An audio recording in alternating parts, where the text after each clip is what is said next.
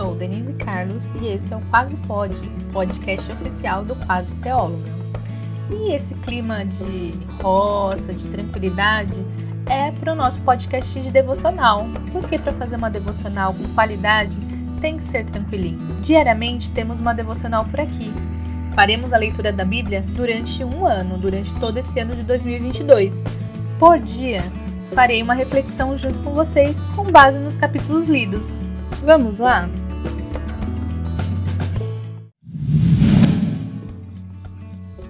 Devocional 102, 1 Reis 16, 17 e 18. Você é referência do quê? Quero destacar os seguintes versículos: capítulo 16, 25 e 26 e 16, 30 e 31. Vamos à leitura? Capítulo 16, 25 e 26. Ongue fez o que era mal aos olhos do Senhor, pior que todos os reis antes dele. Seguiu o exemplo de Jeroboão, filho de Nebate, em todos os pecados que tinha cometido e levado Israel a cometer. Com seus ídolos inúteis, o povo provocou a ira do Senhor, Deus de Israel. Capítulo 16, versículos 30 e 31.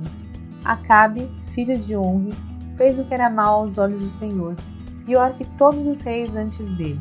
E como se não bastasse seguir o exemplo pecaminoso de Jeroboão, casou-se com Jezabel, filha de Etibaal, rei dos Sidônios, e começou a se prostrar diante de Baal e adorá-lo.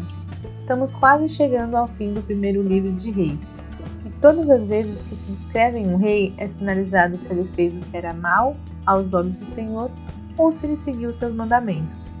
Os reis citados nos versículos em destaque são Onri, Acabe, e ambos seguem uma péssima referência, Jeroboão, e para piorar, cometem pecados maiores e muito mais do que os reis antes deles. Sabe quando vamos numa entrevista de emprego e pedem nossas referências? Normalmente, a última empresa que passamos, se tivermos uma boa postura, nos dará uma carta de referência, mas se não tivermos boas atitudes, dificilmente teremos uma carta de referência. Em alguns mercados de trabalho mais fechados, iremos para uma lista que contempla os piores profissionais da área. Jeroboão com certeza estaria nessa lista.